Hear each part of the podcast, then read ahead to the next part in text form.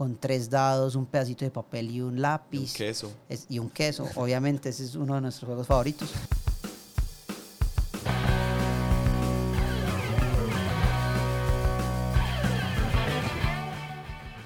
Cada año salen más y más juegos al mercado, y aunque esto es maravilloso para los entusiastas, puede convertirse en un muro gigante, una barrera de entrada para nuevos jugadores.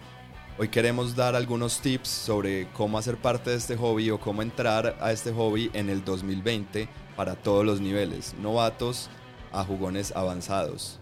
Bienvenidos. Hola amigos, eh, bienvenidos al 2020 y este es nuestro episodio número 35, empezar en el 2020. ¿Qué tal? Yo soy Andrés, ¿cómo Y- les va? Y yo soy Alejandro, ¿cómo están todos? Qué bueno estar acá de nuevo, ¿sí o no, Sí, Andy? Después de un mes de vacaciones más o menos tuvimos. Sí, definitivamente nos tomamos un, un buen merecido descanso, diría Sí. yo, pero me hacía mucha falta esto y tenía muchas cosas que contar, entonces se siente bien estar aquí otra vez. Sí, es un año de, de arduo trabajo, entonces merecía pues eh, que nos tomáramos un pequeño descanso, pero llegamos con todas las pilas puestas. Feliz 2020 para todos, que este año les traiga eh, muchos juegos, muchas experiencias lúdicas, muchos amigos con quien jugar, muchos lugares nuevos que conocer eh, a través de los juegos de mesa. Y definitivamente hay muchas cosas ah, este año, ¿no? Pues, o sea, yo estoy muy emocionado, no tan, por un lado, pues por todo lo que la mesa tiene preparado este año, pero por otro, por todo lo que el hobby en general ha crecido y va a mostrar este año. Pues hay muchos juegos nuevos que vienen en camino, hay un montón de cosas nuevas que van a pasar y pues teniendo en cuenta todo lo que hemos aprendido este año pasado, eh, yo creo que este va a ser bastante emocionante para nosotros. Sí, este año sin duda tiene marca, marca muy bien. Eh, se vienen unos juegos muy, muy chéveres de diseñadores que se dieron a conocer hace poco. Ajá, Eh, definitivamente. ya vamos a hablar un poco de eso. eh, de diseñadores nuevos, eh, se vienen nuevas convenciones. Entonces, el, o sea, el, el- el hobby, o digamos más, más bien, más que el hobby, la industria y el, y el mercado de los juegos de mesa no para de crecer y eso hace que eh, tengamos un montón de más opciones de dónde escoger a la hora de eh, participar de maneras diferentes de este bonito hobby, ¿cierto? Definitivamente. Eh, comenzamos por Pero contarnos el- algo. Sí, lo que pasa es que antes de comenzar, pues quería eh, hablarles, pues como siempre, hablar un poquito de noticias que se han estado dando, ¿cierto?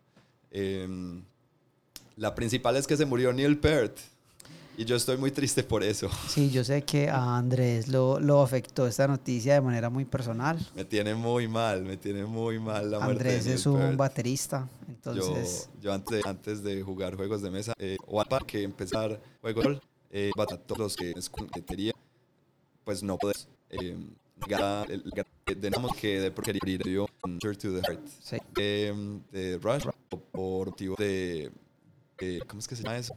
De Eh, cop- copyright sí, y de, de- pues, derechos de autor y todo. no podemos poner esa música porque nos tocaría pagar mucha plata. Entonces, eh, pues después de oír este podcast o en algún momento pongan Closer to the Heart y Pónganla en su casa, en YouTube, Es muy linda, es una canción muy bella. Definitivamente. Ah, bueno, otra, una noticia ya en el lado ah, positivo y esto es para, eh, ah bueno, sí, la anuncio yo porque pues yo cerré con esto el año pasado, entonces bueno que yo les cuente eso. Hay un nuevo juego eh, que viene en camino, eh, diseñado por la, pues por la, como lo decía a Andrés hace poco, alguien que se dio a conocer el año pasado y que fue Elizabeth Hargrave. Eh, para aquellos que no reconocen el nombre, Elizabeth Hargrave fue la diseñadora principal de Wingspan Ujú. el juego de las aves, que terminó siendo mi favorito del año pasado. Ese Ajá. pequeño juego. Ese pequeño juego de las aves. eh, pero este año, bueno, eh, esta vez viene con algo un poco diferente. Y en lugar de aves, ella nos habla de mariposas. Mariposas siendo el nombre del juego. Sí, el juego nuevo se llama Mariposas, así en español. ¿sí? Eh, me pareció muy bonito, pues em- empezando porque el no- el- la palabra mariposa me parece una, una palabra bastante bella del idioma. Sí. Y el tema, otra vez, Elizabeth nos logra sorprender con un tema, ¿cierto? Ella dice que eh, se va a dedicar un poco a hacer juegos sobre especies voladoras. No solo, Wing- pues Wingspan ya viene con muchas otras expansiones, pero entonces ya viene con este sobre mariposas, sobre la migración que hace la monarca, La monarca. desde Canadá hasta México. Ah, y sigue por Sudamérica, ¿no? Llega a Sudamérica. Sí, de- lo que yo estaba leyendo, pues Hasta el donde juego leí era hasta México. Y el juego habla sobre eso, ¿cierto? Sobre eh, cómo ellas migran y pues los ejemplares que logran sobrevivir, los que se pierden a través de, esa, de ese largo viaje, largo y Sí. peligroso viaje. Pues es que ninguno, ninguna de las mariposas que salen de Canadá en esa migración Llega. llegan al, al- al punto final. Entonces es, es algo que ella quiere eh, como plasmar en el, en el juego. Debe ser una, una conexión bastante interesante entre temática y mecánica, ¿no? Pues teniendo eso, esa información en cuenta y sabiendo que pues la parte, el rigor científico que ella le da pues a ese aspecto de, de los juegos o que esperamos de ella. Sí. Entonces, bastante emocionante. Ya hay unas imágenes en internet, búsquenlas, se ve bien lindo. La, la, la portada del juego, no sé, me imagino que será tentativa, pues, porque el juego está, dice que está para salir en Q3 de 2019, o sea, en el, eh, en el, en, en algún momento entre julio y, y septiembre. Ajá. eh, en- entre julio y septiembre, pero eh, entonces puede que mucho de ese arte cambie y que las cosas cambien, pero miren, busquen las, las imágenes que está bastante hermoso, pues como cualquier, como todo Sí. lo que nos ha presentado Elizabeth Hargrave hasta el momento. Eh, y, y sabes que antes de que pasemos al próximo y hablando de algo pues que ya estaba puesto, no sé si sabías esta noticia, pero vos recordás Mex and Minions, ¿cierto? Ajá. Que produjo Riot Games. Riot, Ah, que nos corrigieron. Eh, Sí. Esteban Vázquez nos corrigió. No es Mex and Minions, es Mex versus Minions. Mex vs. Minions. Ajá. Eh, ok, tiene sentido, sí, Sí. porque ellos están en unos mechs pequeñitos mientras pelean contra, contra los Minions. Ajá. Eh, bueno, pues les- resulta que Riot Games ha hecho un montón de anuncios, eh, hizo un montón de anuncios a final de año y comenzó este año bastante fuerte pues con toda su parte de los videojuegos, pero resulta que Riot Games también va a sacar un nuevo juego de mesa. Así. Sí, basado, o sea, y teniendo en cuenta el éxito pues tan grande que fue Mex vs. Minions, que salió en el 2016 ya, o sea, es Sí. un juego ya de, de casi cuatro años de edad.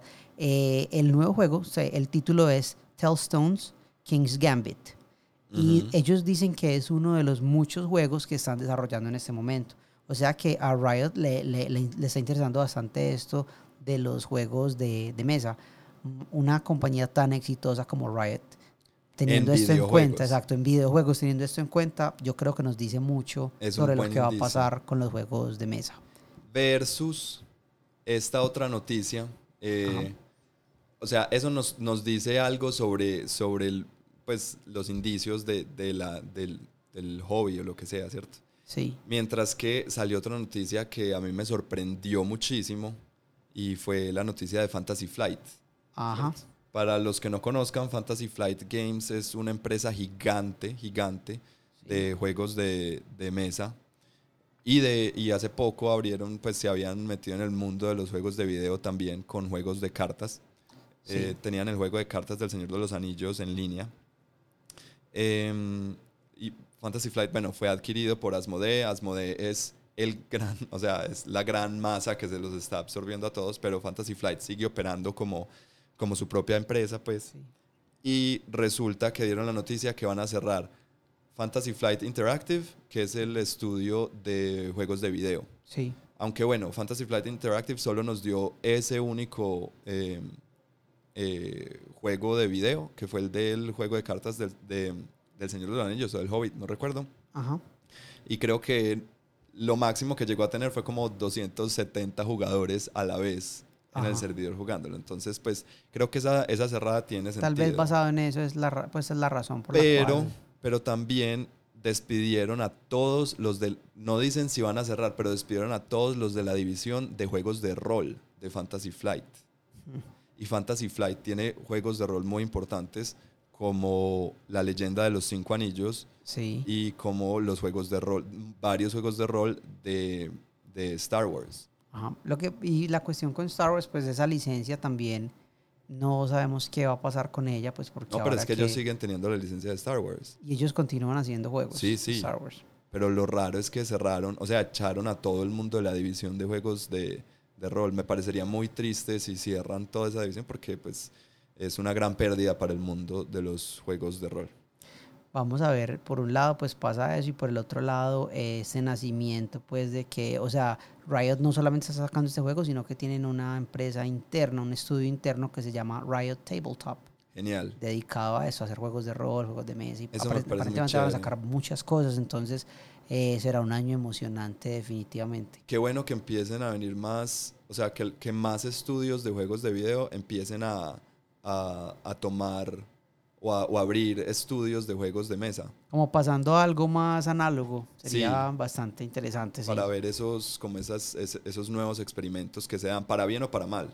Claro, pero, claro. pero que salgan cosas, a mí me parece chévere. Por eso me, me alegra cuando sale el juego de, de mesa de Assassin's Creed o el de, el de Dark Souls creo Dark que Souls, uno. que creo que no, es buen- que no son buenos, pero no importa, pues son, son ensayos que creo que son necesarios hacerlos. Sí. Entonces, chévere que eso pase. Definitivamente. Y la última noticia que la quiero anunciar porque me, me, me causa, me gusta mucho, es, hay un juego que a mí lo he jugado un par de veces, me ha gustado bastante, eh, se llama Andiana Beast, es un poco controversial, de él vamos a hablar.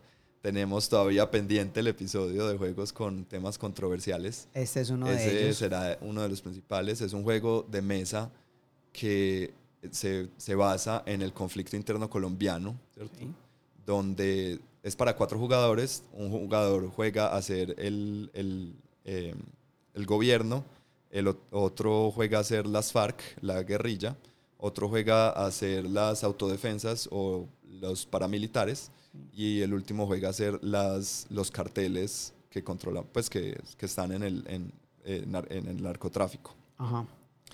Eh, va a salir una expansión para este juego. ¿Y qué sabes de la expansión? Eh, es interesante porque parece que la expansión se va, se va a, a, a enfocar en los años 80 en Colombia. Ajá. Esto quiere decir en el momento, pues, en el, en el, en el momento más alto del, del- de la guerra del narcotráfico aquí en Colombia, pues, o de- del terror del narcotráfico en, en Colombia. Y va, lo que va a pasar es que ya la facción de, de, de carteles se va a dividir y va a haber más de un cartel. Eso es todo lo que, lo Lo que, que logré, eso. lo que logré leer porque fue un, un thread de Twitter que el- uno de los diseñadores que lo está haciendo eh, pues logró decir. No sé, todavía no sé, estoy como en, en- en la mitad. Todavía no sé si sentirme bien o si sentirme mal. Si, ser- si será más exploitation de este tema, más Sí.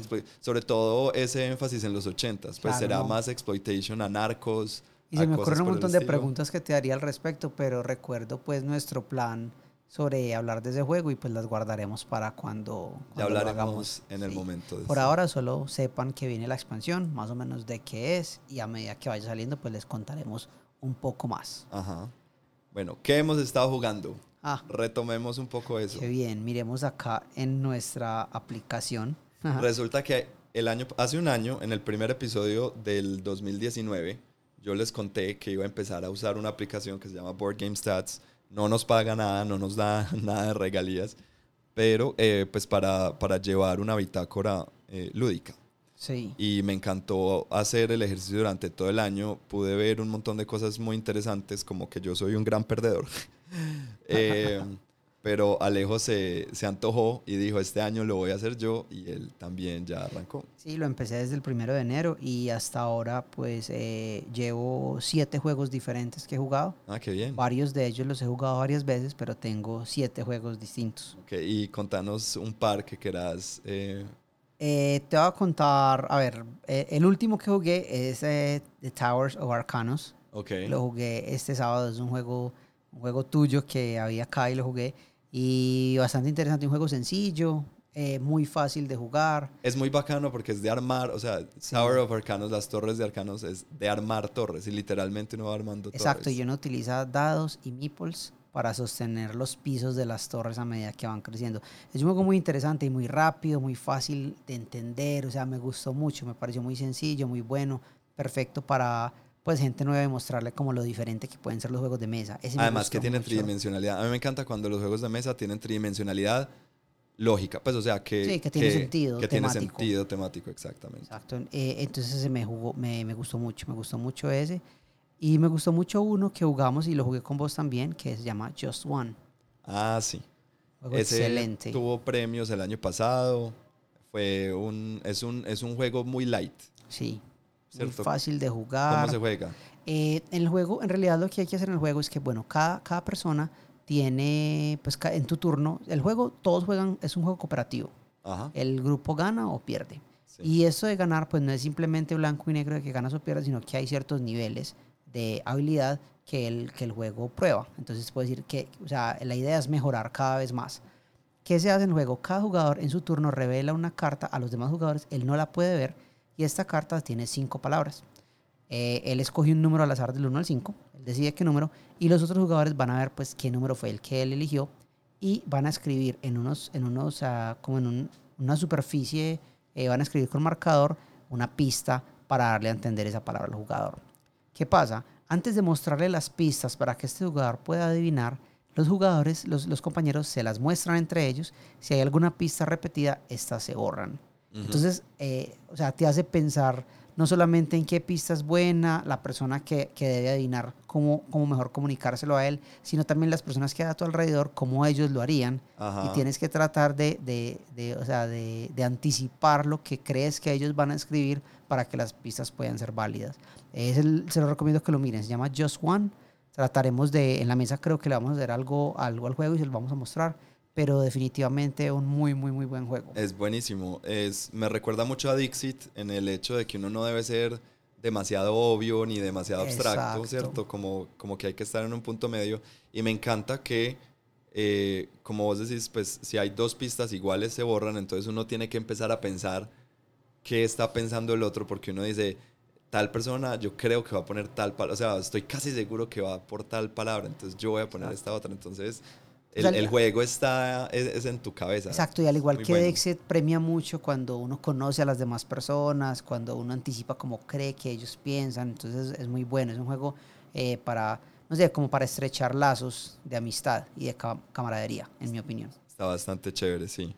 Y yo pues nada más quiero mencionar uno de los juegos que con los que arranqué jugando, pues llevo ya varios este año. Este año. Eh, ah, bueno, dos. Uno rapidito que ya hemos hablado mucho en el podcast que se llama Twilight Struggle, Ajá. que es el juego de GMT ¿Lo sobre... volviste a jugar? Lo volví a jugar ¿Con quién? con Mitch. Ah, ¿y qué tal? Eh, gané Uy, wow. con Rusia. Eh, es un juego que simula la Guerra Fría, eh, ¿cierto? Esta, esta Sí, guerra entre Estados Unidos, entre Estados Unidos y la, y la Unión Soviética. Y pues uno va como metiendo influencia por todo el mundo. Es una de las pocas veces que, o sea, jugamos como tres horas y media. Wow. Ya tuvimos que dejar de jugar porque íbamos a hacer, teníamos otros planes. eh, y lo dejamos así y retomamos al otro día. Pues a mí me gusta tanto ese juego que lo hago. O sea, es de los pocos juegos que yo de verdad digo, no, dejémoslo armado y, y lo sigo jugando. el- Yo ya te iba a decir que de pronto Mitch se rindió de cansancio. No, no, no, no, no. Mitch jamás haría eso. y el otro juego que, que, con el que arranqué, pues un gran clásico, que es Ra. Sí. Ra de Rainer Knizia. Yo no he podido jugar ese juego. ¿No lo has jugado? Uy, he Alejo, visto lo los videos de jugar. Shut Up and Sit Down, he visto lo que me has contado de él y, y siempre lo miro, incluso cuando vengo acá los sábados en la mañana lo miro y digo, ¿será que me siento a buscarle a ver cómo es y todo? Porque lo quiero jugar de verdad, que tengo una gran curiosidad hacia ese juego. Es un juego sobre, sobre subastas. Eh, uno va sacando como losetas a la mitad del tablero y en algún momento, si uno le interesa las losetas que hay ahí, pues uno invoca a Ra y arranca una subasta. Eh, tiene una manera muy interesante de subastar y tú eh, ganas esas losetas y con esos al final del juego eh, ganas puntos. Pues bueno, al final del juego no, hay tres rondas de, de- de puntuación. Entonces el que tenga más de esto o esto te da puntos si lo combinas con esto, lo que llaman set collection. Ajá. Entonces es un juego viejito, pero es maravilloso. Lo recomiendo 100%. Entonces, Qué bueno, sí. lo, lo tengo que jugar definitivamente. bueno. Empezamos. Pero ahora sí, comencemos con el tema del, eh, del día o del episodio, digámoslo así. Sí, Em, queríamos empezar o, o- o retomar, porque ya, nosotros ya habíamos hablado de este tema de cómo, Claro. de cómo entrar al, al- al hobby en el episodio 3, que se Sí. llamaba Así que quieres entrar al Al hobby, hobby. ¿cierto? Vayan y escúchenlo. eh, este va a ser una... yo no diría que una continuación, tal vez un complemento o, o simplemente yo creo paralelo. Que, yo creo que esto es como revisitar el tema eh, y utilizar como la experiencia que hemos ganado durante este año, por decir, con el podcast y con todos los juegos nuevos que han llegado a nuestras manos y como dar una, yo creo que dar una respuesta a la misma pregunta, pero de una manera más educada y más metódica, diría yo. Exacto, porque queremos empezar a dar ciertos tips de cómo adentrarse a este hobby que es tan grande y ciertos tips que no va a ser, o sea, inicialmente para gente absolutamente novata y nos vamos a ir eh, metiendo más, más hondo en la piscina, más hondo en la piscina, hasta, como, hasta lo que decía Alejo, hasta que lleguemos a la sección de tiburones eh, y ballenas. Y, y, algo interesante tener en cuenta ahí es el hecho de que esta pregunta en el 2018 no se puede responder igual que en el 2019. Totalmente. Y definitivamente pues al inicio del 2020, con todo lo que pasó este último año, eh, no es lo mismo. O sea, mi Alejandro Henao hoy no te diría lo mismo que te dijo hace un año sobre cómo entrar al hobby. Estoy completamente de acuerdo. Yo tal vez... cambié de opiniones en varias cosas, entonces por eso eh, queríamos retomarlo. Y arranco con, una, con un dato.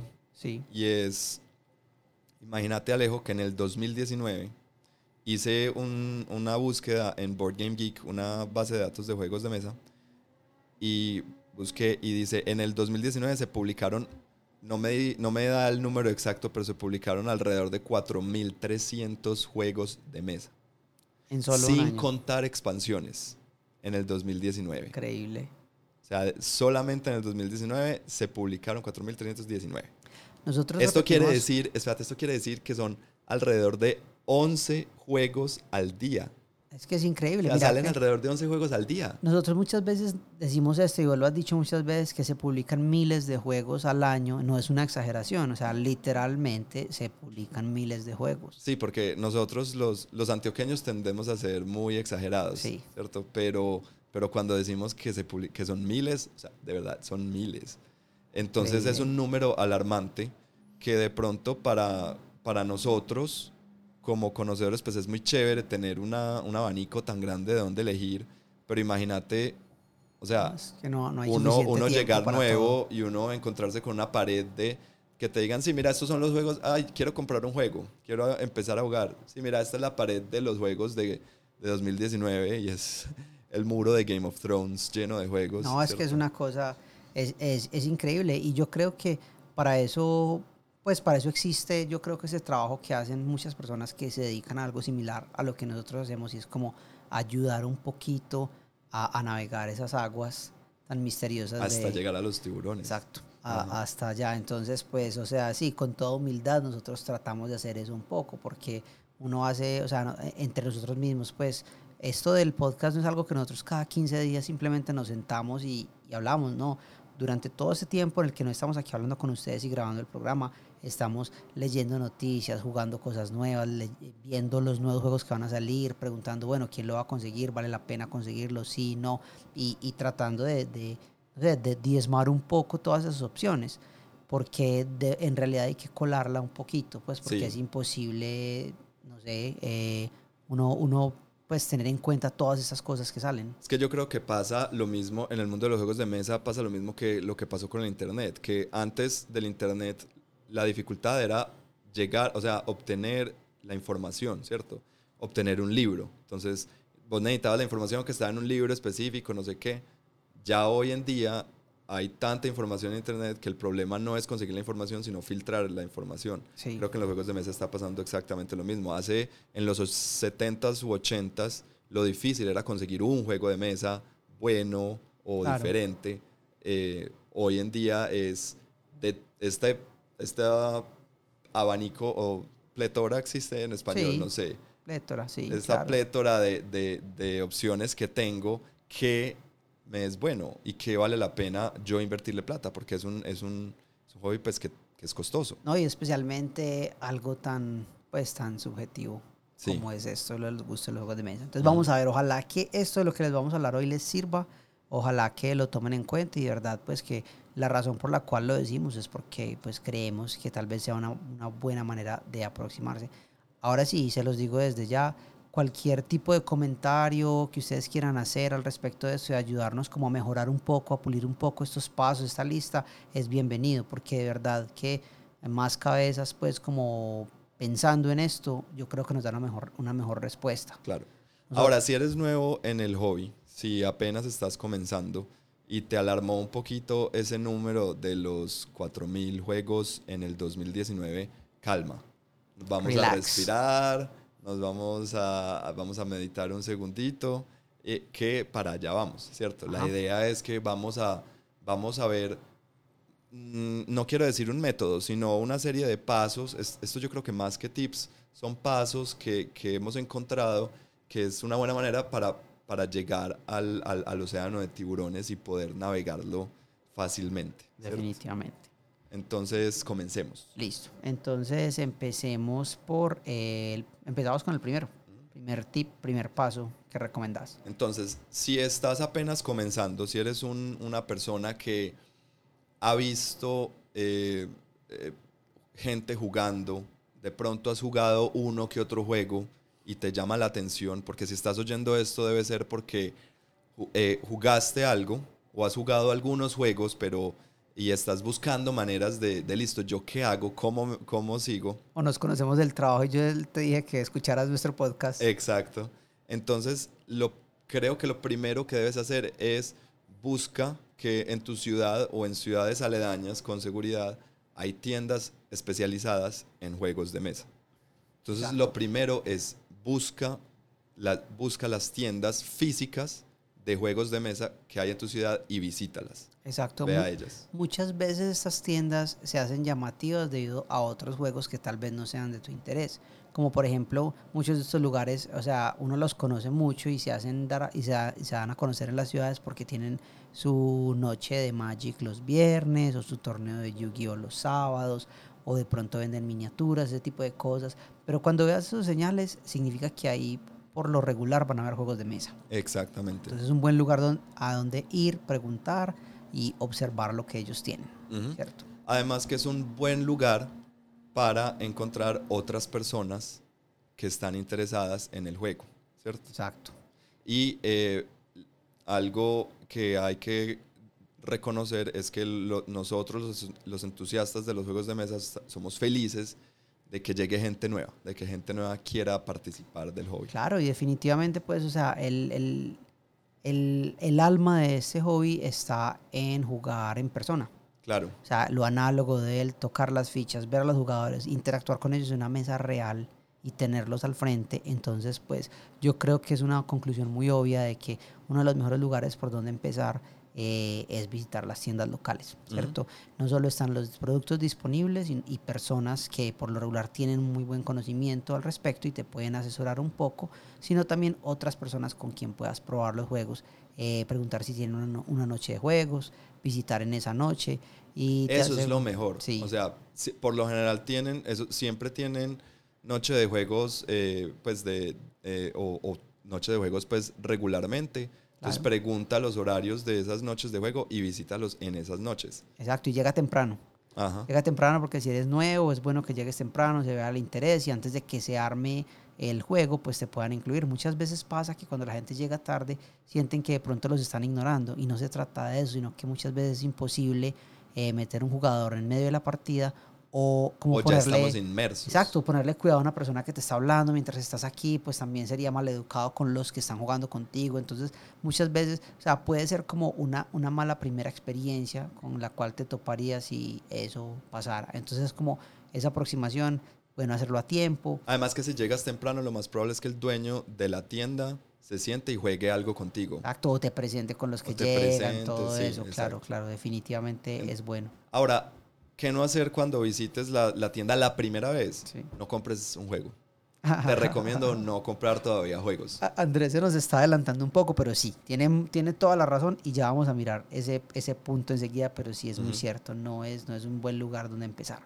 Del, ahora, algunos de ustedes van a, de pronto acá tal vez brincaron un poquito porque no empezamos con eso de encontrar un grupo con quien jugar. Y yo pensaba en eso, o sea, eh, ir a las redes sociales, buscar en lugares donde pueda encontrar un grupo, pero tal vez la tienda sea ese vehículo a llegar ahí de otra manera, ¿cierto? Ahora, Obviamente, si eres una persona activa en las redes sociales, tal vez la forma más fácil de encontrar esa tienda eh, sea pues buscar ahí. O ese grupo de gente. O ese grupo, exacto. Entonces, eh, nuestra segunda, nuestra segunda eh, recomendación es si encuentra un grupo con quien jugar. Esto se puede hacer a través de la visita que hiciste a la tienda o mirando en las redes sociales que hay local. Por lo regular, todas las ciudades tienen sus grupos activos de personas que se conectan a través de las redes y ahí deciden pues qué día van a jugar. Nosotros acá personalmente, pues en Medellín, eh, hemos estado organizados a través de eso por varios años ya. Eh, Board Gamers Medellín fue ese lugar donde siempre pues definíamos qué días habían reuniones de juego, qué días se jugaba y todavía sigue siendo una comunidad activa en ese, en ese aspecto, ¿cierto? Y yo creo que le debemos mucho a Board Gamers Medellín sobre pues, cómo nos metimos acá, las personas que conocimos y todo lo que aprendimos al respecto del hobby. Y lo que yo he visto es que en otras ciudades también pasa lo mismo, hay estas comunidades en Facebook o en otras redes sociales eh, que se dedican a eh, eh, expandir el, el, hobby. Entonces busca gente con quien jugar, pero empieza a buscar un grupito con el un grupito constante con el que te guste jugar, ¿cierto? Exacto. Eso va a tomar un tiempo, va a tomar unas, va a tomar varias sesiones de que vayas, de que juegues con el uno, de que juegues con el otro, pues eso es chévere, es, es muy bueno siempre estar jugando o, o, jugar con gente diferente cada vez, pero es bueno también empezar a buscar el grupo de tres o cuatro personas con los que uno se lleva, se entiende muy bien para jugar los juegos. Uno, uno al, principio juega con muchas personas, pero es inevitable eso de empezar a gravitar hacia los que siempre van a jugar, porque incluso nos pasaba a nosotros que íbamos a jugar con toda esta gente, pero siempre reservábamos, ah, bueno, este juego lo quiero jugar con ellos tres, entonces ahorita jugamos este. Y uno guarda ese juego pues como para esas personas con las que lo quiere compartir, por muchas razones. No estamos diciendo que te cierres a no jugar con otras personas, simplemente em, es, es, es buscar con quién tienes afinidad, ¿cierto? Y una de las ventajas más grandes de encontrar un grupo con quien jugar, se va, eso se va a conectar con la próxima, con, con la próxima recomendación que nos va a dar Andrés, y es el hecho de que al, al, entrar a un grupo, conocer personas que ya sean fanáticos de este hobby, que tengan una colección, pues eso te abre un montón de juegos que vas a poder probar. ¿Cierto? Claro, yo, yo conozco a Andrés y Andrés tiene 300 juegos y yo tengo 100 o yo tengo 3 o 4, lo que sea. Ya hay como una posibilidad de 300 juegos más que yo podía probar y ahí ya pues yo me doy cuenta, ah, contame, bueno, ¿qué, ¿qué juegos tenés? Andrés me puede dar un link a donde yo pueda ver su librería completa, toda su ludoteca, los juegos que él tiene y ahí decirle, hey, mira, tengo curiosidad sobre este, tráelo la próxima vez que juguemos o algo así. Exactamente. Y eso nos lleva a... A no comprar juegos. Todavía no compres juegos. Este no es el momento indicado para hacerlo. Imagínense, nosotros les estamos diciendo que no compren juegos. Nos van a matar todas las, las tiendas y, los, y las cosas, pero no, ya vamos para allá. Obviamente vas a querer comprar juegos y uno, uno va a estar súper engomado, ¿cierto? Pero lo más importante en este momento, estás, ya fuiste a la tienda, ya estás encontrando tu grupo de amigos para, para jugar, eh, gente con la que te entiendes muy bien para jugar, gente con, con que tienes afinidad. Ahora tienes que empezar a encontrar cuáles son esos juegos con los que tienes afinidad. Por lo general, entonces vas a empezar a jugar los juegos de otras personas. Eso es lo bueno de este, de este hobby, que en realidad la gente se puede quedar en este punto, no comprar ningún juego y simplemente seguir jugando los juegos de otras personas y es completamente válido. Sí, hay personas que lo hacen. Y hay personas que lo hacen, eh, pero entonces es bueno en ese momento empezar a experimentar y empezar a preguntarles a, los, a las personas con las que vas a jugar, hey, ¿qué otro tipo de juegos hay? Y qué otro tipo de juegos podemos jugar y empezar a experimentar con tipos diferentes de juegos. Eh, ¿Existe alguna excepción a esta regla o a esta recomendación que os digas? Porque yo estuve pensando en algo. No sé, contame. Yo diría que yo recomendaría, por ejemplo, no comprar juegos, pero, sin embargo, hay, hay, uno, hay unos parámetros bajo los cuales eh, yo diría que no es una mala idea comprar un juego. Y, y esto sucede con los juegos que nosotros conocemos como party games o juegos de, de fiesta. Porque yo diría que tal vez con estos juegos se pueda hacer una excepción. Sucede muchas veces que los juegos, estos juegos, estos party games por lo regular son juegos mucho más pequeños, más sencillos y de una producción, una calidad de producción y producción mucho más baja. Por lo tanto, son una inversión eh, más pequeña. ¿cierto? Entonces, ¿qué pasa? Yo voy y juego, voy a un, a un lugar de juego de mesa, juego con un grupo y encuentro Sushi Go. y me pareció muy bueno jugarlo con ellos. Me di cuenta que es un juego que no es muy caro, no es una gran inversión. Y yo digo, yo sé que yo disfrutaría esto con mi familia, con personas que no son amantes del hobby, con personas por fuera con que yo los pueda lo puedo jugar y muchas veces esos juegos tienen una muy buena rotación, es decir, los juegas bastante y vale la pena haber hecho la compra. La razón por la cual muchas veces decimos no comprar juegos es porque a veces te deslumbras por un por algo que te gustó, una temática, o eres un gran fan del Señor de los Anillos y viste este juego inmenso que cuesta 80, 90 dólares, te enamoraste de él, lo compras y resulta que como empezaste en el hobby todavía no sabes si, si le vas a sacar el tiempo, si, si vas a poder jugar lo suficiente. Si vas a tener gente con quien jugarlo. Si vas a tener con quién jugarlo, entonces te encartas con esta caja y eso muchas veces crea una, una situación como bastante negativa hacia cómo estás entrando al juego y esa yo creo que es mi más grande razón por la cual yo les digo no compren juegos todavía. Porque en realidad no hay necesidad. Sí, todavía no. Para, sí, sí va a llegar a ese punto, pero todavía no. ¿cierto? Y ahora pues lo que sigue se conecta con eso nuevamente y es, ¿por qué no ha llegado a esa necesidad? Porque todavía no has identificado hasta qué punto quieres entrar al hobby. Y esa es nuestra siguiente recomendación. Es muy importante en este momento hacerse esa pregunta y creo que uno es una pregunta que hay que hacerse constantemente, ¿cierto? Claro. ¿Hasta dónde quiero llegar yo como entusiasta de los juegos de mesa. Claro, porque mira, y me pasa muchas veces, yo conozco personas que yo sé que no van a venir acá a la mesa a jugar con nosotros, ni a volverse pues personas seguidores fieles de nuestro podcast, pero que yo sé que definitivamente disfrutan los juegos que yo les llevo o que juego con ellos a veces y se quieren convertir en esa persona en su grupo social que es el que tiene los jueguitos. Exacto. Y que cuando hay una fiesta lleva el deck de cartas en el bolsillo y juegan algo o sabe cómo armar un juego de mesa con con tres dados, un pedacito de papel y un lápiz. Y un queso. y un queso, obviamente, ese es uno de nuestros juegos favoritos. Eh, entonces, ¿qué pasa? ¿Qué pasa? Ese puede ser tu, ese puede ser tu, tu nivel límite de inmersión al hobby. Tener unos cuantos juegos que puedas disfrutar en tu casa cuando vienen unos amigos, están compartiendo una cerveza, gente que no son jugadores, pero que se divierten en esas actividades lúdicas, esas experiencias por un rato. Puede que ese seas tú. También puede que te conviertas, o sea, está el otro extremo que es el coleccionista, simplemente esta persona que ya va a adecuar una habitación en su, en su casa para tener una colección inmensa y llenar las paredes de juegos de mesa. Entonces ahí está. Pero ¿cómo te das cuenta de esto? Haciendo lo que hablamos, conociendo la tienda local, jugando un montón de juegos, conociendo personas y, y dándote cuenta qué es en realidad lo que quieres del hobby. Yo pienso que aquí, en este punto, ya habiendo conocido ojalá varias tiendas, ojalá varias comunidades en línea y, en, en, persona. Y habiendo conocido varias y habiendo jugado con varias personas y ojalá teniendo varios, varios eh, amigos para jugar, ya es el momento, ya tienes suficiente criterio. criterio para decir, bueno, quiero empezar a comprar juegos, si es algo que me interesa comprar, o es simplemente un hobby que quiero hacer no es ni siquiera un hobby, es simplemente algo que hago de vez en cuando, cuando me sobra tiempo y, y no tengo nada más para hacer y, y, me voy para la tienda de juegos y juego.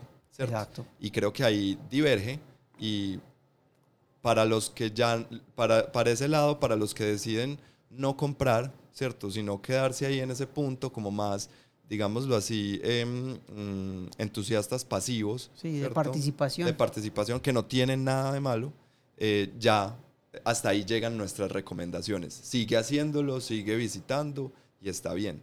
Pero también eh, lo más seguro, y eh, estoy diciendo lo más seguro es porque en el 99.9% de los casos que yo he visto de gente que, que arranca a jugar, sigue el camino del entusiasta, ¿cierto? Exacto. Entonces nos vamos hacia, nos vamos con los que ya fueron, visitaron, tienen sus amigos y se dieron cuenta que sí, este es un hobby que quiero, en el cual me quiero meter. Entonces, ¿qué debo, qué más debo hacer? Entonces, si ya decidiste hasta qué puntos o, tienes una idea de hacia, dónde te quieres dirigir en este hobby, pues ¿qué, ¿qué, sigue, ¿cierto? Pues ya pensaríamos como, bueno, entonces quiero empezar a tener mis propios juegos de mesa. Pero la cuestión es esta, muchas veces no vas a tener la posibilidad de probarlos todos, muchas veces sucede que ese juego de mesa que acaba de salir, que por el que tienes curiosidad, no lo tiene ninguna de las personas con las que juegas, entonces si lo adquieres serías la primera persona en tu grupo con él, lo cual es algo excelente. Entonces, ¿qué pasa? Nosotros que recomendamos y cómo empezó a crecer mi colección fue a base de eso. Yo empecé a buscar en redes sociales, eh, en, todos estos, esos lugares en el internet, influencers o personas pues eh, conocidas. Odio o que esa se palabra de influencer, pero, Sí, pero, hay que, usarla. Es que yo creo que es una, no, es una palabra nueva y existe por una razón y cumple una función y es esa. Son personas que, te- que de una forma u otra influencian decisiones que tomas al respecto porque los consideramos expertos en el tema o eh, compartimos sus opiniones al respecto del tema. Y yo creo que eso es muy importante. Yo creo que de los influencers, de buscar influencers, no es necesario que sean expertos, porque hay influencers expertos, por ejemplo, un Jeff Engelstein es un gran experto, él da clases de diseño de juegos en, en New York University, Sí. y hay otros que no, pues yo, yo no. Eh, pero, pero de los influencers, lo que uno sí ve es, es gente que ya recorrió este camino, ya Sí. lleva mucho tiempo en este, en este camino y puede mirar para atrás y te puede decir, espérate que yo me equivoqué en un montón de cosas, no cometas los mismos errores, más bien hazlo mejor y vas a tener una mejor experiencia. Entonces Claro. creo que esa es la experi- eso, es, eso es lo mejor de los, de los influencers. No solo que me digan qué comprar o qué hacer, sino, sino como ya recorrieron el camino, ahora por dónde lo, de- lo- lo- lo- lo- es bueno seguirlo.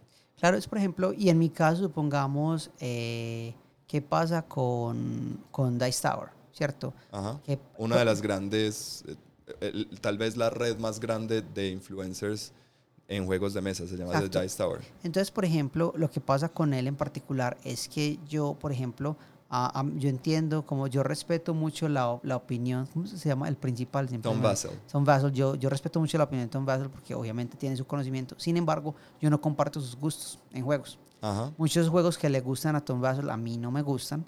Y muchos juegos que a mí me gustan mucho, Tom ah, los, ha, los ha declarado pues juegos muy malos eh, en su forma, eh, digamos, poco elegante de hacerlo en algunos casos. Sí, él no, es, él no es una persona elegante. Eh, Entonces, ¿qué pasa? O sea, yo entiendo su conocimiento y lo respeto hasta cierto punto, pero yo no, des- yo, o sea, yo no, yo no utilizaría la opinión de él para decir si compro o no un juego. En cambio, yo, por ejemplo, sí. A mí, yo he notado que mi gusto de juegos es muy similar al de Tom Vassell. Entonces, para mí, Tom Vassell es una buena referencia a la hora de yo querer, pues cuando estoy, estoy viendo eh, si me quiero comprar un juego o no, yo siempre voy y miro la, la reseña que Tom Vassell le hizo a ese juego, porque de verdad, eh, él, él ha influenciado el 80% de los juegos que yo he comprado. Eh, me alegra mucho que Andrés nos haya dicho eso porque yo les quiero contar una historia sobre el primer influencer que me llevó a comprar un juego. Mi Ajá. primer influencer que me aconsejó de qué juego compraba se llama Andrés Sierra. y me aconsejó ¿Yo qué que te comprara recomendé? Red November. Ajá, porque Un es un juego- excelente juego. Un juego que lo jugué una vez e inmediatamente lo empaqué de nuevo y lo, y lo vendí. Creo que me lo vendiste a mí. Te lo traté de vender a vos. Pero no pudiste, se lo vendí, creo que fue a Sebastián o algo así, a quien le gustó mucho. Eh, Uy, a mí ese nuevamente- juego me encanta. Nuevamente, o sea, no es un juego malo, simplemente es un juego que a mí no me gustó. Sí, Yo sí. no disfruté la experiencia, no me gustó, a muchas personas le gustaron y Sebas, pues quien me lo compró, quedó muy feliz con él. Pero mira que ahí ese punto es muy importante, buscar influencers expertos o que lleven mucho tiempo o lo que sea, pero empezar a oír muchos de Ajá. manera que yo empiece a ver con cuáles tengo afinidad en gustos por juegos, porque ellos, esos influencers me van a recomendar juegos. Exacto. Entonces yo necesito empezar a ver si, si lo que me están recomendando, pues eh, eso es muy subjetivo, lo que vos decías al principio, es algo muy subjetivo. Exacto. Eh, el, puede ser el juego más malo, pues no habrá, habrá quien diga que, mono- que le encanta jugar Monopoly y que Sí. Monopoly es el mejor juego del mundo. Pues bueno, eh, yo lo odio. Pero, pero entonces por eso es importante encontrar influencers que tengan tus, que comparta, que, con los que compartas Exacto. gustos. O una persona cuyo análisis eh, te dé la información que crees que necesitas para tomar ese tipo de decisiones. Exactamente. Eso me pasa mucho con Shut Up and Sit Down. Sí, Yo no necesariamente comparto las opiniones de ellos, sin embargo, el análisis que ellos dan de los juegos que, que, pues, que resaltan y que hacen reseñas, eh, para mí es suficiente información que yo pueda decir, ah, bueno, basado en eso me interesa, o basado en eso que a él le gustó, a mí no me gustaría. exacto. Que no son tanto reseñas, sino más análisis. ¿cierto? Exacto. Y que toman unos criterios muy importantes. Y entonces uno dice, no me importa si a ellos les gusta o no, pero según lo que me dijo, de, según cómo analizó las mecánicas y, las, y, y la temática y etcétera, Sí. es, eh, siento que es un juego que sí me va a gustar. Entonces, Exactamente. toda la razón. Entonces, sí. eh, yo creo que ese es un, un buen lugar. Y, y, yo, pues no sé, yo trato un poco de hacer eso muchas veces. Yo trato de ser muy neutral y separar mi opinión eh, de un análisis que yo haga de un juego. Porque yo lo digo muchas veces, este juego es un buen juego. A mí no me gusta, pero es un buen juego porque nadie me diría que, que Ticket to Ride es un mal juego. Ajá, exacto. simplemente, no sé, fue algo que no me gustó a mí y ya. Ah, sí, ahí hay que tener en cuenta que no es lo mismo una reseña que un análisis de un juego, entonces... Para Exactamente. Eh, bueno, entonces una opción para empezar a conseguir juegos sería... Ya después de escuchar a, tus influencers, eh, yo diría comprar, empezar, ahora sí vas a empezar tu colección. Es hora de empezar tu colección. Ya has oído a muchos influencers, ya, ya dices, eh, sí, me gusta Tom Basel, me gusta Rado, me gusta Shut Up and Sit Down, me gusta La Matatena, etcétera Ahora, ¿qué sigue? Me gusta la mesa. Me gusta la mesa.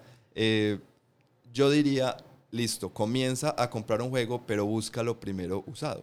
Claro. Compra primero los, tus primeros dos o tres juegos, eh, compra los que sean eh, usados. ¿Y por qué es bueno eso? O sea, yo, yo por qué le recomiendo, por la, la historia que yo acabo de contar. O sea, por ejemplo, lo que pasó con este juego de Red November, que era un juego que a Andrés le había causado mucha curiosidad, me lo recomendó, yo lo compré, eh, pero obviamente, o sea, lo abrí, lo jugué una vez y vi que no era un juego para mí. Lo volví a guardar, estaba en perfecto estado y el juego pues que yo vendí era un juego perfecto, ya estaba tal como nuevo. ¿Cuál es la diferencia? Listo, que no te toca descorcharlo. Bueno, para mí eso es una gran ventaja porque a mí no me gusta hacer eso. para mí no, porque a mí yo amo hacer eso. Pero los juegos usados, por lo regular, eh, la gente los vende por esa razón. Uno no vende un juego que uno juega mucho. Exactamente. yo, mis juegos más usados son mis juegos de Dixit, por ejemplo, que están súper desgastados. Yo no vendería esos juegos porque no me quiero quedar sin ellos. Los pienso jugar hasta el día que ya sean injugables y de pronto lo vuelvo a comprar. Pero eso es. Sí, hay que buscar, hay muchas, así como hay comunidades en, en Facebook de, de, personas que juegan, hay comunidades de personas que venden juegos. y que cambian. Y que cambian, que intercambian juegos. ¿Y qué pasa? Lo que pasa es que el, los juegos de mesa ocupan tanto espacio que a veces yo, yo digo, yo tengo una estantería nomás para juegos y si quiero agregar más, pues tengo que vender. Entonces, en este punto, aprovechate de todas esas personas. Perdón, no quiero decir aprovechate, aprovechate de, las circunstancias de que hay gente que tiene que salir de juegos, porque se van a mudar de país, porque, se, porque simplemente no tienen más espacio. Quieren renovar su, quieren renovar su, ludoteca. su ludoteca. Entonces, eh, es, es, una buena manera porque vas a conseguir juegos a muy buen precio, sin, sin tener que meterte desde el principio con unas, con unas inversiones muy grandes. Ahora, busca gente que em, venda juegos en buenas condiciones. Por ejemplo, Alejo vendió su Red November en perfectas condiciones. Tenemos un amigo, Alejo, em, Alejo Hoyos, no, Alejo... No, Alejo Hoyos no. Bueno, eh, que él, vende, él, hace, él, constantemente está renovando su, su, su, ludoteca. Sí. Y él, uno, yo siempre sé que cuando él pone, hey, estoy vendiendo tales juegos, yo voy a la fija, porque él los vende a muy buen precio y en, en perfectas, perfectas condiciones. Es más, muchos, le he comprado varios juegos y eh, todos los juegos que le he comprado me, me llegan, por ejemplo, las cartas con, con sobrecitos de, eh, de plástico, pues con protectores de plástico, etcétera. Entonces es una excelente manera de, comenzar la, la Claro, y, no es tanto pues porque, ay, porque te vas a ahorrar mucho dinero, sino que le estás dando una vida útil más larga al juego. Eso, y eso es bastante importante, o sea, tener en cuenta un montón de cosas. Sostenibilidad. Eh, claro, claro, es eso. Es eso, entonces, y yo creería que esa sería como mi, mi, razón principal para recomendar esto, o sea, darle una vida útil más larga a estos juegos. Sí, es, es lindo que un juego no se juegue solamente dos o tres veces, sino que después de que yo lo jugué dos o tres veces, se lo pueda vender a alguien más y, y va rotando en tu área local y todo eso. O sea, se va yendo. Definitivamente es algo, es, algo, es algo muy bueno, pues hacerlo así. Eh, bueno, continuamos con, ahora sí, ¿cuáles juegos serían tus primeros juegos? Esa gran Para comprar nuevos. Sí, exacto. ¿Cuáles van a ser los primeros? a ver, hay muchas maneras de, de abordar esto. Eh, se dice pues que muchas veces los juegos más famosos mm, son los, no son los mejores para arrancar. No, no, no, no. Muchas veces, o sea, la pues. gente dice que, o, o, cuando la gente dice cuál, ¿qué juegos me compro? Por lo general dicen, no, pues va- andate por los famosos. O sea, comprate tu Catán. Ah, claro, porque es una compra comprate- segura. Comprate tu Carcassonne, comprate tu Ticket to Ride. Y es un gran cambio de lo que decíamos nosotros, o sea, que no te Exacto. vas a equivocar si vas, con, si vas con los clásicos. Pues técnicamente es real. El problema es que esos juegos ya los tiene todo el mundo. Sí, eh, por ejemplo, Catán. Catán hace eh, alarde de que ha vendido más de 3 millones de copias, algo así. O sea, Catán lo tiene todo el mundo y en tu ciudad, en tu, en tu localidad, con seguridad, hay más de 20 personas que lo Claro. tienen. Entonces, yo no recomendaría para comenzar, para, para hacer los primeros juegos de mi ludoteca, esos grandes, grandes, grandes clásicos de hace unos 10 o 15 años. No, pues o sea, mira, en mi caso, yo cuánto tiempo llevo coleccionando y yo compré Catán hace menos de seis meses. Exacto. Compré Catán y Carcassonne porque estaban en promoción ambos y los quería tener, pero nunca los tuve todo ese tiempo por, por el hecho de que siempre que los quería jugar, pues podía ir y buscar con quién jugarlos. O sea, lo más, fácil. lo más seguro es que si quieres jugar Catán o Ticket to Ride, no sé qué, vas a encontrar fácilmente con quién jugarlos.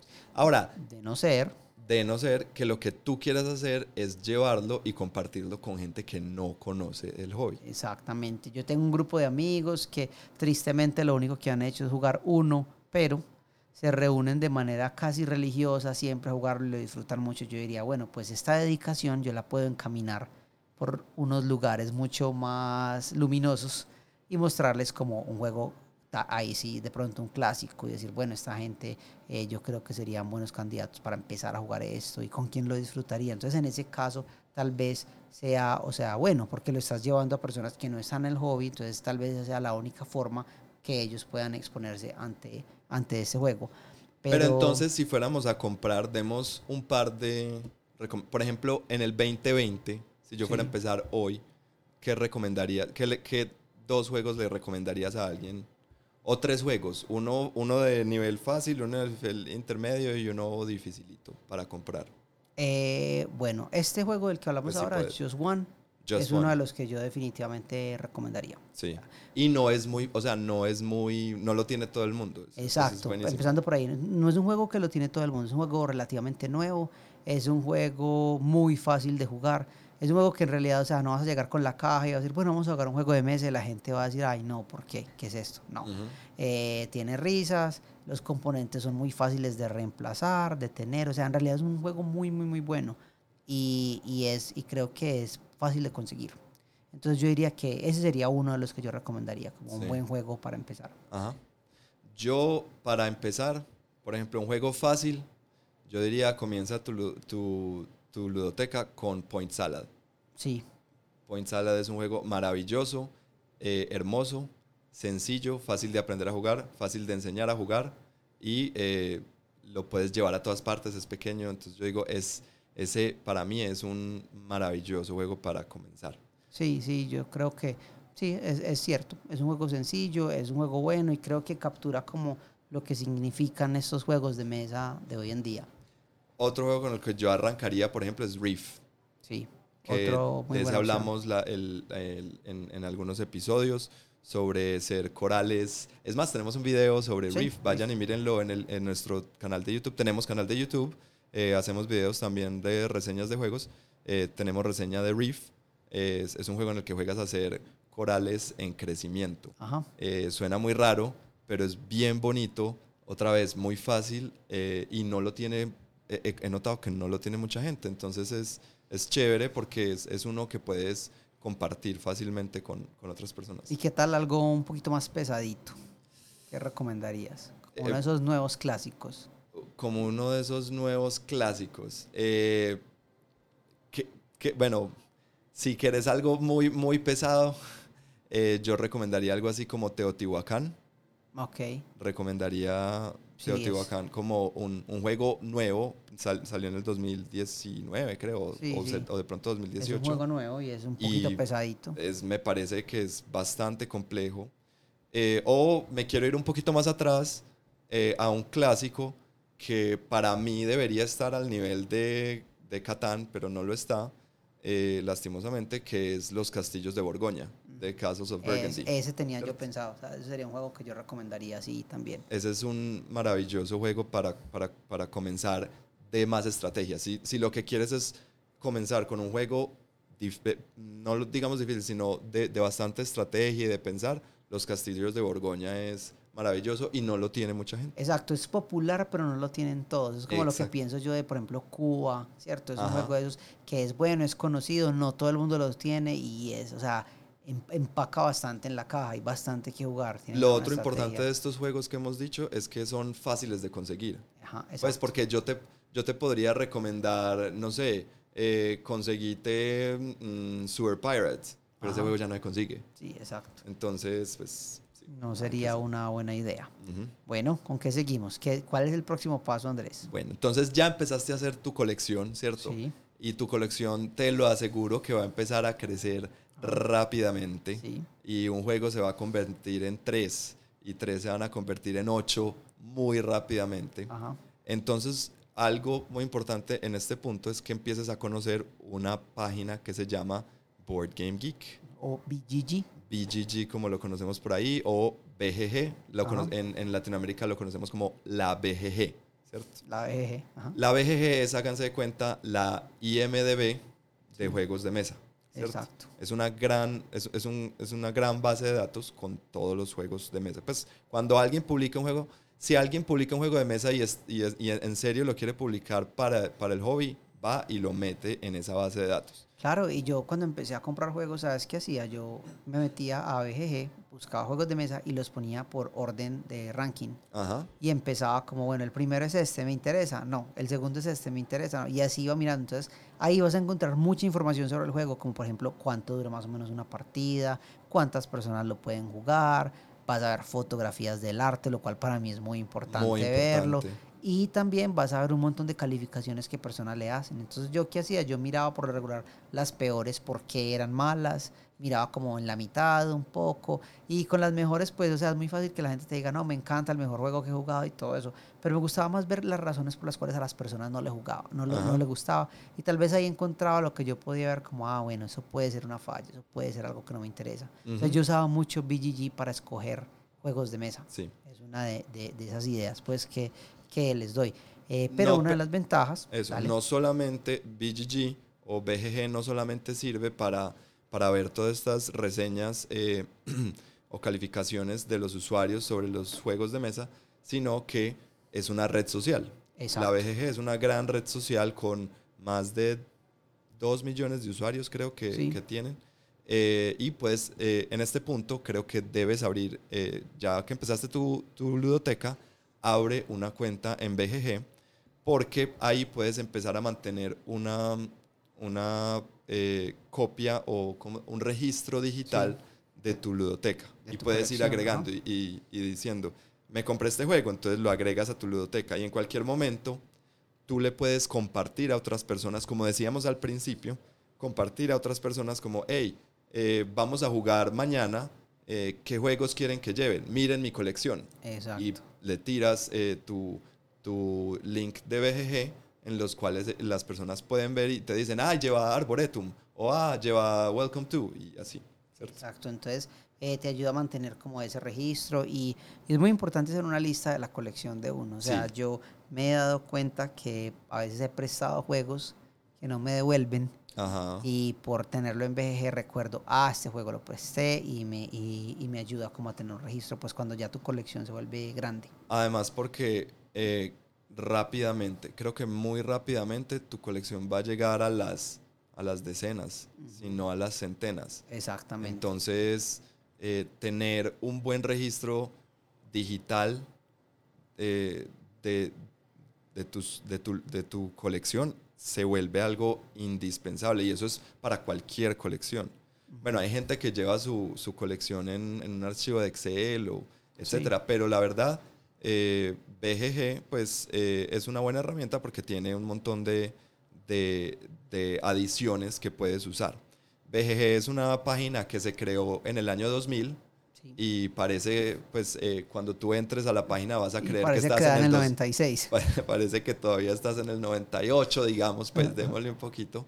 Eh, pero si logras pasar esa barrera de, de esa interfaz tan horrible que tiene BGG, te vas a dar cuenta que tiene un montón de herramientas bastante útiles. Entonces empieza a, como decimos aquí en Colombia, a cacharrear, ¿cierto? Como a, a jugar con las cositas que tiene y a ver, y, y, y vas a ver que vas a encontrar un montón de información muy importante, incluyendo todos los influencers ponen cosas ahí, entonces es bastante importante. Claro, y, y hay varias aplicaciones que se conectan directamente con el API de, de BGG para extraer tu colección y para pues darte información al respecto. Hay otras aplicaciones, por ejemplo la aplicación que hablábamos al principio del episodio, eh, Board Game Stats, con la que llevamos Alejo y yo la bitácora de, de, juegos. de partidas, eh, se conecta directamente con nuestra cuenta y entonces de ahí eh, podemos extraer nuestra colección, podemos poner eh, partidas que también se guardan allá en BGG, etcétera, etcétera. Entonces, tener una cuenta en BGG es necesario en este punto de, de ser un entusiasta. Y es gratis. Y es completamente gratis. Exacto. Y les, les recomiendo, al principio de año hacen un fundraiser en el que uno puede donar. Yo he donado par de veces porque me parece que es una herramienta muy buena, muy útil y muy chévere que exista. Y, sí, es pues, bueno apoyar. Es bueno apoyar, sí. Exacto. Bueno, ¿qué sigue? Otra de las cosas, bueno, ya tienes todas esas cosas en, tu casa, ¿qué es necesario? Eh, muy importante, adecuar un espacio para jugar. ¿Eso qué significa? Eh, listo, la mesa del comedor funciona, está bien pero el problema es que muchas veces estas superficies tal vez no son las más adecuadas para arrastrar las cartas, para mover los tokens, para, tirar dados. tirar dados, todo eso.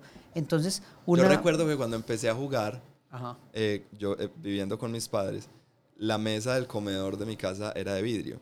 Entonces tirábamos dados. Mi mamá todo el día era, era, era sufriendo, no, me van a quebrar esa mesa. sí, no dejan dormir o lo que sea porque suena bastante duro. Entonces, eh, para proteger la superficie y también para proteger tu juego, eh, nosotros recomendamos que pues si tienes una mesa normal, eh, adquirir un pequeño tapete. Sí. Tapetico. O sea, empieza, empieza a crear tu propio nicho donde jugar, porque no siempre vas a jugar en las tiendas de juegos. Exacto. Aunque lo puedes hacer y son muy accesibles estas tiendas y tienen lugares apropiados para jugar. Pero no siempre tienen tapetico. No siempre tienen tapetico. Uno muchas veces ya quiere como empezar a decir, no, quiero invitar a mis amigos y hacer una noche de juegos, entonces empezar a crear su propio nicho, ¿cierto? Eh, entonces, en la mesa, si tienes una mesa normal, como dice Alejo, consíguete una tela adecuada, un mantel que puedas poner sobre la mesa de manera que sea fácil arrastrar las cartas, que no vaya a rayar las cartas, eh, que sea fácil de, de levantarlos. No hay nada peor que uno estar jugando y que la carta esté boca abajo y que la quieran levantar y uno ver a la gente que le mete la uña para levantarlo y uno, ay, ya me dañaron la carta. que presionan los dos lados para hacerla en y la curva. Sí, o sea, eso es terrible. Entonces, muchas de, de estas superficies evitan todo eso. La tela, pues no sé, en Colombia se llama... Piel de eh, durazno. Piel de durazno, esa es la más común, vienen diferentes colores y todo eso. No sé en su país, si están en otro país, qué nombre tenga, pero se parece un poco al terciopelo. Sí, es como un terciopelo, pero como con más delgado. los pelos y, y, los pelitos más largos. un poco más largos. Exacto, entonces es una, es una muy buena tela que nosotros recomendamos. Eso sí, por favor, eh, bueno, una buena idea es que este tapetico sea de un solo color. Monocromático. Exacto, porque cuando ya tiene un montón de cosas y diseños y todo, sucede que que puedes perder, incluso perder fichas, ¿cierto? Si una ficha amarilla te cae en ese Pikachu, entonces puede que no se vea y después a la hora de guardar el juego dobles el tapete con la, con la piecita ahí y no te des cuenta y, y así empiezas a perder componentes de tu juego. No, y no hay nada como uno, pues me ha tocado, por ejemplo, no sé, vamos a jugar Viños, un juego que es... Eh, ya visualmente cargado. Tengo, tengo que estar pendiente de un montón de cosas y tiene muchos elementos, muchos colores, muchas formas. Y ponen un, tap, un, un, una, eh, un mantel de flores. Y de flores y de rosas y no sé qué. Entonces, el juego empieza a, o sea, mi atención empieza a, a competir entre el juego y, la, y, el, y el mantel. Y entonces uno es como, y me empieza a generar como carga cognitiva que no, que me, me, distrae del juego. Yo sé que suena como una bobada, pero créanme que es mejor jugar sobre una superficie monocromática que sobre una que tenga algún tipo de, de, de diseño. A no ser que estés jugando algo como Star Wars, eh, eh, pues como un juego de miniaturas, Sí. donde, donde el terreno sea importante, entonces no es tan bueno que sea monocromático. ¿no? Exacto, exactamente, definitivamente. Eh, bueno, ¿qué más? Ahora que ya tienes tu nicho, ya conseguiste tu, tu tapete para jugar y ya tienes tu grupo de amigos y, estás cómodo invitando a gente a jugar, ¿por qué no empezar a armar una noche fija de juegos de mesa? Y creo que aquí es donde los, los, los entusiastas, o sea, don- donde uno dice, creo que ya tengo, creo que ya sí soy un entusiasta eh, de segundo nivel, si podemos llamarlo, y es cuando ya decimos, la noche de juegos es los miércoles, Claro, o la noche de juegos es los jueves. Es que ten en cuenta algo, o sea, hiciste toda esta investigación, llevas todo este tiempo leyendo, mirando videos, escogiendo los juegos, comprando, ya los estás protegiendo, la superficie en la que juegas, todo. Es, es, yo creo que podemos decir que eso es algo que está formando ya parte de tu vida. Entonces, una cosa muy importante para mantener el hobby vivo es darle esa prioridad de tiempo que merece. No significa que tengas que pasar todo tu tiempo libre jugando juegos de mesa, no, pero sí es bueno fijar un día fijo, pues un día decir, no, es que ese va a ser mi día para jugar. Eh, es bueno para uno mismo, para su propia organización mental, laboral y de todo, de tu tiempo, y también para las personas que te rodean. Para tu familia es mucho más fácil aceptar, por ejemplo, si, si van entendiendo, ah, no, es que los jueves yo juego o los miércoles juego.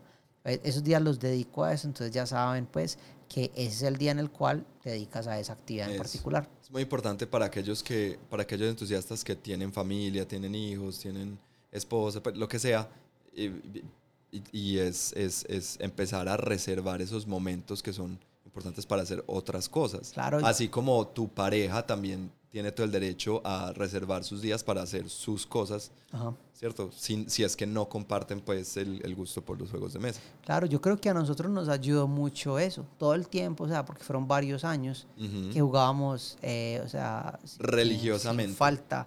Eh, Ese es el día de los juegos de mesa, ese día jugamos a veces unos días los fines de semana, a veces acá, pero este era el que no podía faltar. Y esa era la noche de juegos de mesa. A mí me encanta, por ejemplo, que ahora, en este momento, nosotros, pues como ya tenemos el día fijo, eh, ya la pregunta no es cuándo vamos a jugar, sino la pregunta es qué vamos a jugar. Hey, Ajá. ¿qué jugamos este domingo? Claro. Llevamos, llevo esto o llevo esto. No, yo quiero llevar esto. No, yo quiero llevar aquello.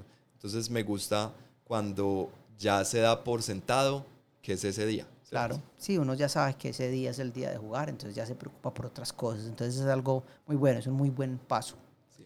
Pero ojo, estás jugando en tu casa, están jugando en tu casa, Ajá. ¿cierto? Entonces, Hay que poner reglas de la casa. exacto. Muy, muy, muy importante. Y por muchas razones distintas, obviamente, porque es que, ah, pues cuando sos la persona, por ejemplo, el anfitrión, pues hay ciertas cosas que esperas, hay ciertas cosas que deseas de las personas. Las reglas de la casa pueden ser muchas cosas, pueden ser manera como interactuamos con los juegos de mesa, por ejemplo.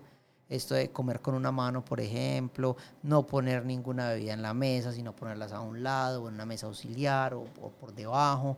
Ah, eh, tratar bien el juego, no doblar juego. las cartas. Exactamente, como si fuera tuyo. Eh, No, Un horario, ¿Cómo? puede haber un horario también. Puede haber un Hay horario. personas que no viven solas. ¿sí me Exacto, no, no jugamos después, o sea, después de las 10 de la noche no jugamos. Y es- son esas reglas que tú como anfitrión debes poner y tú como, eh, ¿cómo se llama eso? Comensal, como, como invitado, Como invitado. debes aceptar y debes seguir. Sí, ¿cierto? claro, claro. como ser respetuoso. eh, por lo general vamos a, pues si estamos jugando, eh, vamos a consumir alimentos, entonces ayudar a lavar Claro. después, después, de, después de jugar, ayudar a arreglar la casa, ayudar a que todo quede en orden, pues porque alguien está prestando su espacio. Si yo soy un invitado, pues lo mínimo es que yo ayude a que todo quede como estaba antes de que yo Claro, o definir algo. Pues muchas veces yo he visto grupos en los que, por ejemplo, eh, los invitados traen como las cosas de bebida y pues los snacks, ¿cierto? Como todas las papitas, cosas que van a comer pequeñas mientras el juego. Y como ellos, por ejemplo, los invitados traen eso, ¿cierto? Entonces la persona de la casa, por ejemplo, ya entiende como, ah, bueno, ellos trajeron eso, entonces ya no me molesta que yo soy quien recoge todo después, ¿sí me entiendes? Pueden haber como esos contratos sociales, por decirlo así, de, ah, bueno, yo no pongo para las bebidas y todo eso, pero yo organizo la casa, o todos ponemos, todos me ayudan, o cada cual lava su plato, ¿sí me entiendes? Así te asignan, ah, mira, este es tu vaso, entonces vos te encargas de que se limpia antes de irte y ahí te sirves gaseosa o, las bebidas que quieras o lo que sea. Hay mucho de eso. Y también hay otras reglas de cómo interactuamos con el juego. Por ejemplo, con nosotros, ¿qué pasa? Eh, y a mí me pasa mucho esto y, a veces se me olvida porque yo creo que todo el mundo hace lo mismo y no, es que nosotros lo hacemos y yo ya me acostumbré. Y es que muchas veces las personas me, como que hacen una acción y dicen, ah, puedo cambiar mi acción. Ah, entonces yo les digo, todavía no ha pasado el turno al otro, ¿cierto? No, no ha pasado. Ah, dale. Entonces nosotros como que internamente tenemos esa regla. Siempre y cuando estés todavía en tu turno, nosotros estamos bien con que devuelvas una acción, con que cambies de opinión, si la otra persona no ha empezado a jugar aún. Esa puede ser una regla de la casa. otra regla de la casa, si un, si un dado se cae de la mesa, ¿aceptan esa tirada o no? Por ejemplo, nosotros no aceptamos, nosotros la llamamos no se vale Jumanji, ¿cierto? No se va, o sea, si el dado cae por fuera de la mesa, no, no, no, no va, tienes que volverlo a tirar. Exacto. Y, así. Hay gente que dice, por ejemplo, eh, conozco grupos que tienen otra, otra regla y es, si, si tienes que tirar varios dados y uno cae por fuera de la mesa, tienes que volver a tirarlos todos. todos. Sí. Entonces... Y, y, o sea, la, la, cuestión es ponerse de acuerdo con esas cosas, porque no hay nada más fastidioso que no estar de acuerdo con algo que ha sucedido así, porque nos ha pasado que llega una persona que no es del grupo y tiene una personalidad fuerte y quiere imponer como una manera de cómo él hace las cosas y es incómodo para, para nosotros. Sí. Y, y, lo, y lo ha sido, pues, y ha sucedido. Exacto. Entonces, como que, sí, es como cuando alguien llega a tu casa y y si, por ejemplo, en tu casa todos se quitan los zapatos, esta persona no lo hace o viceversa, son cosas que se vuelven incómodas porque al fin y al cabo estás compartiendo, es un momento social. Exacto. Sí. Eh, ¿Qué sigue? Y eh, bueno, ya vamos finalizando, ya en este punto, pues ya tienes una ludoteca muy grande, ya tienes tu cuenta en BGG, ya estás grabando tus partidas en una, en una aplicación, ahora sí ya estamos comprando, ya, ya tenemos nuestros influencers, ya nosotros tenemos todos los criterios para comprar juegos, nuestra ludoteca probablemente ya va en cientos de juegos, ahora sí ya estamos navegando eh, con tiburones en este momento, entonces en este momento digo que es ahora eh, digámoslo así, para llegar al nivel 3 de, de entusiasta, eh, es empezar a enchular tus juegos. ¿Cierto? Eh, no sé si para todos es, es, común o es, o es entendible el término enchular, ¿cierto? como enchúlame la máquina que tenía MTV hace tiempo. Pimp My Ride. Ajá, que es empezar no solo a comprar juegos, sino a comprar mejoras para tus juegos. Y mejoras no solo como eh, en, forma de, de, expansiones, sino mejoras como... Eh, estéticas. Estéticas. Exacto. Como que las cambio, las, cambio los meeples por miniaturas. Ajá. O cambio las fichas, las monedas de cartón por monedas de, de metal. y hay empresas que se dedican a vender eh, e, elementos para, para enchular tu juego. ¿Y qué pensás vos de eso? ¿Lo has hecho con juegos tuyos? Sí, sí lo he hecho y lo seguiría haciendo porque me parece que eh, mejora, aunque sean cambios netamente estéticos, a mí me parece que la estética le ayuda mucho a la experiencia lúdica. Claro, definitivamente. ¿Cierto? Entonces, por ejemplo, me quiero comprar el set de dinosaurios para, para Dinosaur Island. Ajá. ¿Cierto? Que porque Dinosaur Island viene con solamente un meeple de dinosaurio, que es el, el Triceratops. Pero entonces yo digo, este Triceratops es un T-Rex. Sí, pero no, yo quiero nadie un T-Rex. Te lo cree, nadie te lo cree. Entonces yo quiero enchular eh, eso. Entonces, eh, pues es, yo estoy completamente de acuerdo con eso y me parece muy chévere que la gente lo haga porque se nota, pues se no, eh, uno empieza a notar cuál es el juego favorito de esas personas. Claro, si es un juego que te gusta mucho, que vale la pena, o sea, eh, ese tipo de, de, mejoras son algo positivo. Hay gente que, por ejemplo, el Catán lo mejoran y las, los hexágonos, en vez de ser hexágonos planos, son hexágonos eh, con relieve. Sí, entonces ponen el, terreno entonces el eso. bosque es un bosquecito, las montañas son montañas. Entonces cuando se arma el tablero se ve súper bonito. Claro. Y eso, eso ayuda mucho. Eso, eso eh, por ejemplo, jugar Catán así haría que mejorara para mí la experiencia de jugar Catán en este momento, que ya no es tan chévere, porque ya lo he Exacto. jugado mucho, ¿cierto? Entonces es algo que me parece chévere hacerlo. Y es, Y esto es muy similar a lo que personas, pues los, las personas que juegan con miniaturas hacen, porque tú puedes tener como tu manera estándar de pintar un ejército o llevarlo más allá y crear pues como esas horas de artes Ujú. que uno ve a veces eh, con estos ejércitos. Entonces creo que es algo que ese tipo de jugadores tienen en común, pues y ellos ya saben. Y muchas veces con los juegos de mesa sucede también. Eh, esto también, también tiene en cuenta ediciones especiales del juego. Digamos que es tu juego favorito y quieres una edición especial de él. O eh, yo diría que las expansiones también hasta cierto punto pueden serlo, porque uno Sí, no compra claro. expansiones de todos los juegos. No, Yo solamente compro expansiones de juegos que de verdad me interesaría como, wow, o sea, llevarlo más allá. Y Sí. tengo algunas expansiones por esa razón, Ujú. pues, creo yo.